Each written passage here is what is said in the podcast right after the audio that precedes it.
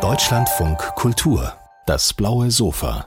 Ich freue mich, dass Sie zugucken, zu Hause im Livestream oder in der Mediathek. Ich freue mich, dass Sie da sind. Ganz viele Leute hat nochmal zugelegt, die Menschen, die hier im Publikum sind. Und ich weiß auch warum, weil unter BuchhändlerInnen wird der Roman Jahre mit Martha von Martin Korditsch als Tipp, als heißer Renner für den Herbst gehandelt. Und deswegen freue ich mich, dass Martin Korditsch da ist. Herzlich ich willkommen. Mich hier zu sein. Hallo.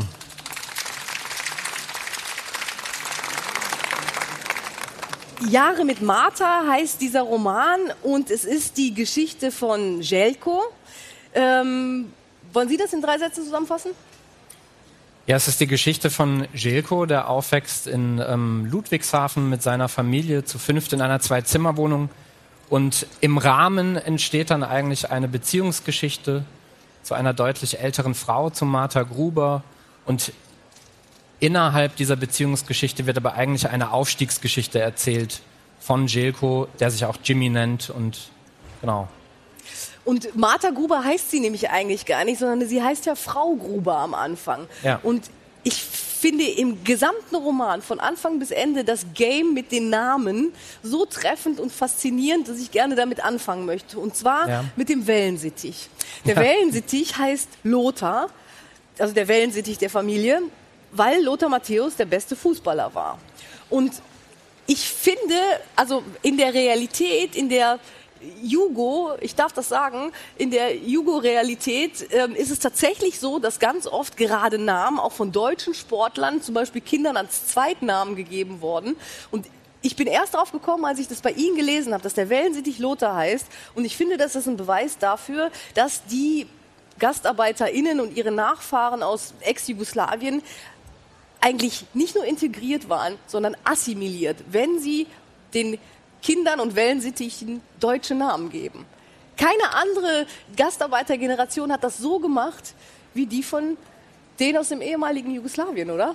Ja, ich weiß das gar nicht so genau. Die, die, also auf jeden Fall spielen Namen eine große Rolle. Ja, das fängt mit äh, Lothar und dem Wellensittich an, aber auch bei Jelko selbst, dass er sich eben, er sich selbst Jimmy nennt äh, für eine lange Zeit und ähm, genau und auch in Bezug jetzt auf auf ähm, auf diese Assimilationsfrage werden ja auch noch zwei andere Sportler erwähnt. Felix Sturm, der eigentlich Adnan Čatic heißt, und Marco Huck, der eigentlich Muammar Hukic heißt und ähm, genau beides deutsche Boxwel- Boxweltmeister, ähm, die sich äh, ja so sehr assimiliert haben, dass sie auch im Namen als deutsche Boxe-Weltmeister oder das, was man sich vorstellt, von außen irgendwie gelten können. Ich, ich, glaub, wir werden, glaube ich, im äh, Gespräch noch weiter über diese Namen sprechen. Im, Satz tauch, äh, Im Buch taucht der Satz auf, meine Geschichte will ich erzählen, weil ich glaube, dass wir uns mehr Geschichten erzählen sollten über uns in diesem Land, sagt Jelko. Was sind das für Geschichten? Wer ist wir und wer soll sie hören, diese Geschichten? Ja, das, das ist äh, Jelkos Wunsch, weil, weil er in seinem Aufwachsen und in, also der, der, die Romanhandlung geht über viele, viele Jahre und er wird sich auch sehr verlieren in diesen Jahren und ihm fehlen eigentlich die Vorbilder, wenn man so will, ähm, äh, Menschen, an denen er sich orientieren kann, die eine ähnliche Biografie haben wie er und, ähm, und ihren Weg gegangen sind. Und ähm, deshalb ähm, sagt er das und ein bisschen äh, schwingt da auch ähm, sozusagen meine Perspektive mit, die ich ihm da in den Mund lege, dass ich denke, dass Literatur, Geschichten erzählen, Bücher einfach ähm, eine äh, die beste Empathieschule sind. Ich lese deshalb selbst gerne äh, Literatur und Bücher, ähm, weil ich viele verschiedene Perspektiven auf die Welt kennenlernen kann und äh, die mich selbst und mein Denken bereichern. Und äh, das ist dann da so ein bisschen in, in Jelkos ähm, Sprache und in Jelkos Moment hineingelegt. Also auch wenn es eine faszinierende Liebesgeschichte sich entspinnt und auf die auch der Titel sich bezieht, ist die Grundlage dieser Geschichte aber eben diese Aufstiegsgeschichte, diese, dieser Aufstieg, der sich aber auch verliert, dieser Aufstieg eines Jelkos, der seinen Platz sucht ähm, in der deutschen Gesellschaft ähm, und der aber, bevor er in der deutschen Gesellschaft mit einem Familienfoto am Ende sozusagen wirklich ankommt, mit einer Adresse, auf deren Klingelschild Fischer steht, wieder so ein Name, ähm, der da aber erstmal eine andere Heimat findet.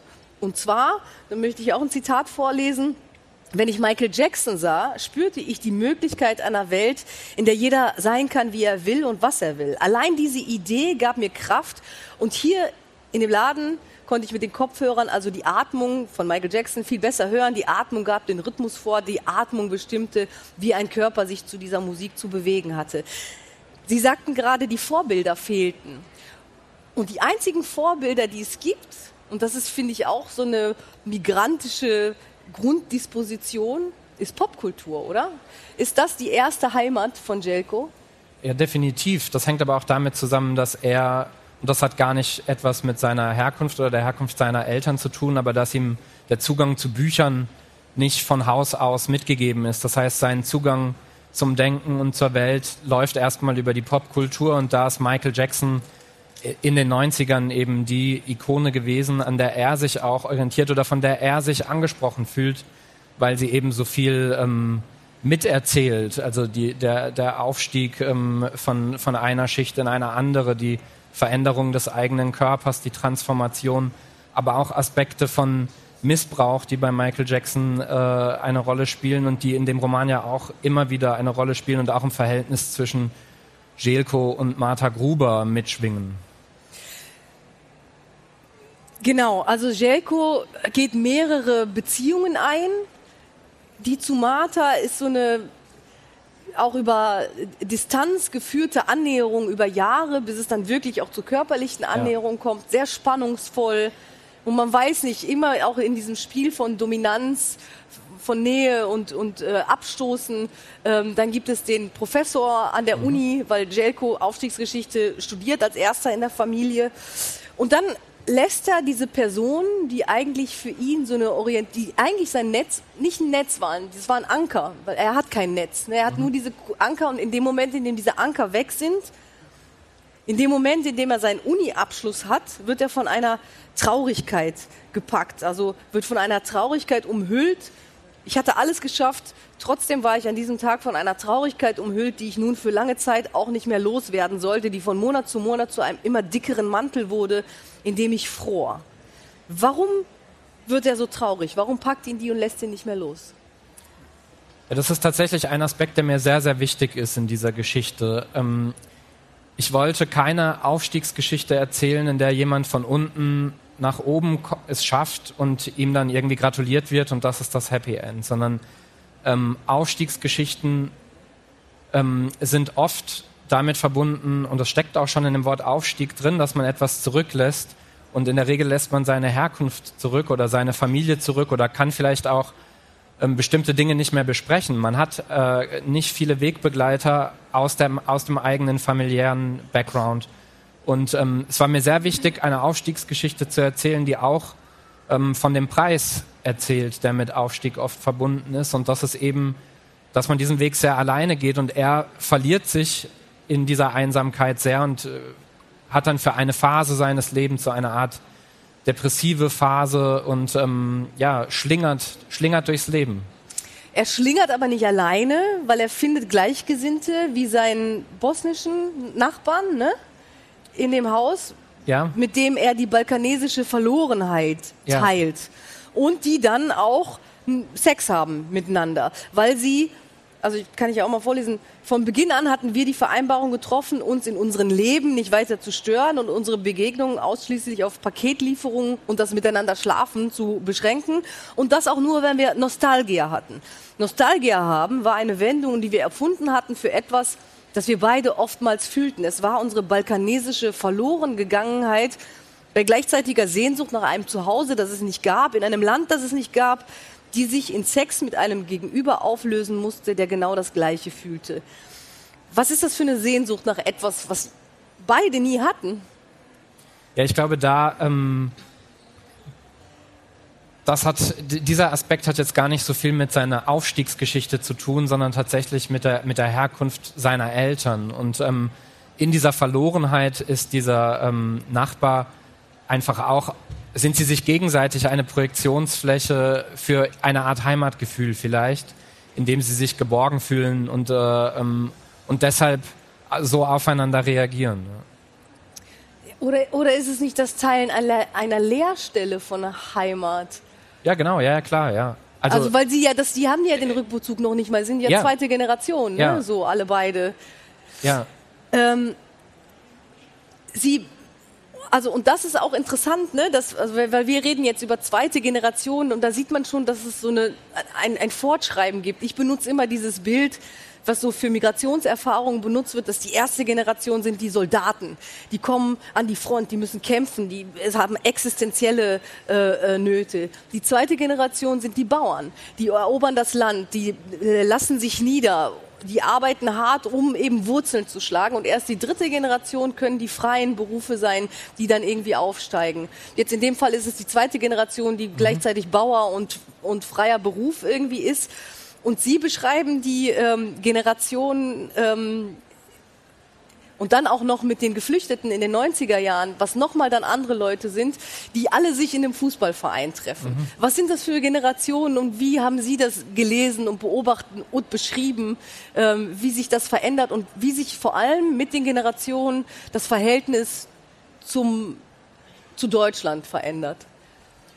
Ja, ähm, die Phase in dem Verein, ähm, er, der, die Hauptfigur, der Erzähler, nimmt dann zum Ende des Romans, also nach vielen Jahren, eine, äh, engagiert sich in der Jugendarbeit eines kroatischen Fußballvereins in Deutschland.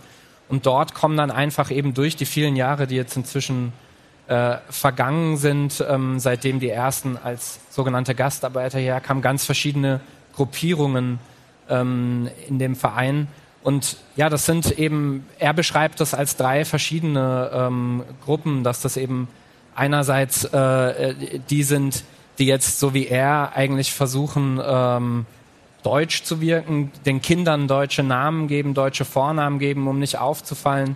Und ähm, dann kommen eben durch den EU-Beitritt äh, neue dazu, wo er eigentlich das Gefühl hat, er, er sieht eigentlich darin, wie so die Elterngeneration, wie sie damals ankamen mit dieser Energie und dann gibt es eben noch eine Gruppe, die, ähm, die in der Diaspora-Gemeinschaft ein sehr nationalistisches äh, Gedankengut äh, pflegt und, ähm, und sich darin irgendwie orientiert.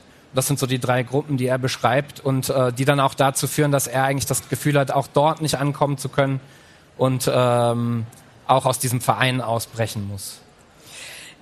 Das liebe ich an postmigrantischer Literatur, dass in einem Feld, was auf den ersten Blick, ach ja, guck mal, das sind also spezifizierender ist ja schon Kroaten zu sagen und nicht irgendwie Leute aus Ex-Jugoslawien, aber dass man auch da sieht, wie diese äh, äh, Progression von Einwanderung das immer verändert und wie sich Gesellschaft und wie sich auch innerhalb dieser Gruppe ähm, ganz unterschiedliche Handlungsempfehlungen oder ja. Praktiken irgendwie verbreiten.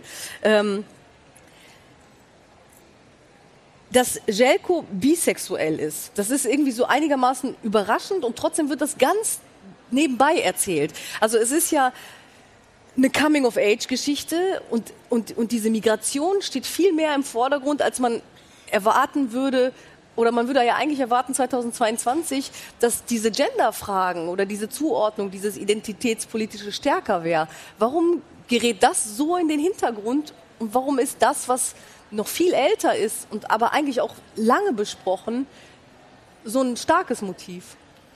Ich weiß gar nicht, ob es, ob es so in den Hintergrund rückt. Ähm, es ist für ihn, er, er erzählt es einfach sehr selbstverständlich mit. Also es ist, es ist einfach seine, seine Wahrnehmung. Äh, der Aspekt ist, ist für ihn selbst äh, kein Problem. Das ist nichts, woran er sich abarbeitet. Da, ab, da arbeitet er sich eher grundsätzlich daran ab, welchen, welche von der Gesellschaft oder auch von mhm. der Familie zugeschriebenen Schubladen, äh, wo gehöre ich eigentlich hin, welche will ich erfüllen. Er probiert das ja auch aus. Er probiert ja auch manchmal männlicher zu wirken, als es ihm eigentlich gefällt, äh, um irgendwie so diesem Männlichkeitsbild gerecht werden zu können. Also er probiert da Verschiedenes aus und das ist einfach ein, ein Aspekt davon, den er ganz selbstverständlich miterzählt.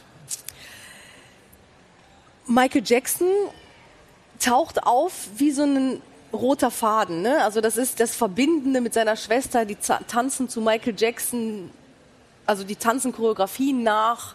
Ähm, Michael Jackson stirbt an dem Tag, ähm, fällt Jelko in eine Depression. Also das ist nur eine zeitliche Korrelation ja. und keine kausale.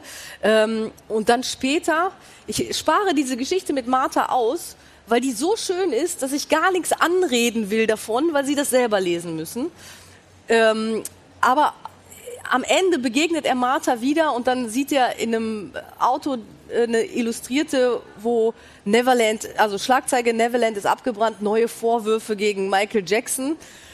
Das heißt, diese Geschichte von Ausstieg und Abstieg ist wie, wie fast so eine pa parallele Linie oder eine Linie, an der sich auch das Leben von Jelko orientiert. Warum Michael Jackson? Ja, weil Michael Jackson einfach äh, eine gute äh, Metapher ist ähm, für viele Aspekte, die in diesem Roman ähm, vorkommen. Das ist aber, also, und ich versuche natürlich jeden Aspekt, den ich irgendwo etabliere in der Arbeit, den ich am Anfang mal aufgreife, auch ähm, durchzuführen und, und ähm, den nicht zu verlieren. Deswegen taucht Michael Jackson immer wieder auf, aber es tauchen auch ähm, andere ähm, Kinderstars aus dieser Zeit auf. Es tauchen, taucht Macaulay Culkin auf, der mhm. ähm, Darsteller aus Kevin allein zu Hause oder die damals noch ähm, äh, als Kinder ähm, die Prinzen William und Harry. Und ich habe schon versucht, Jelko zu umstellen mit jungen Menschen oder Kindern, die auch Projektionsflächen von Erwachsenen waren, so wie er es ist in seinem Erwachsenwerden. Ich möchte mit den Namen aufhören, weil die Geschichte von Migration und Integration in Deutschland an den Namen ablesbar ist. Angefangen von einem Jelko, der sich Jimmy nennt, weil er es den Menschen einfacher machen will. Ähm, und Eltern, die ihre Kinder aber nach mit Namen benennen, die auf ihre Heimat verweisen, sozusagen, aus der sie ausgewandert sind.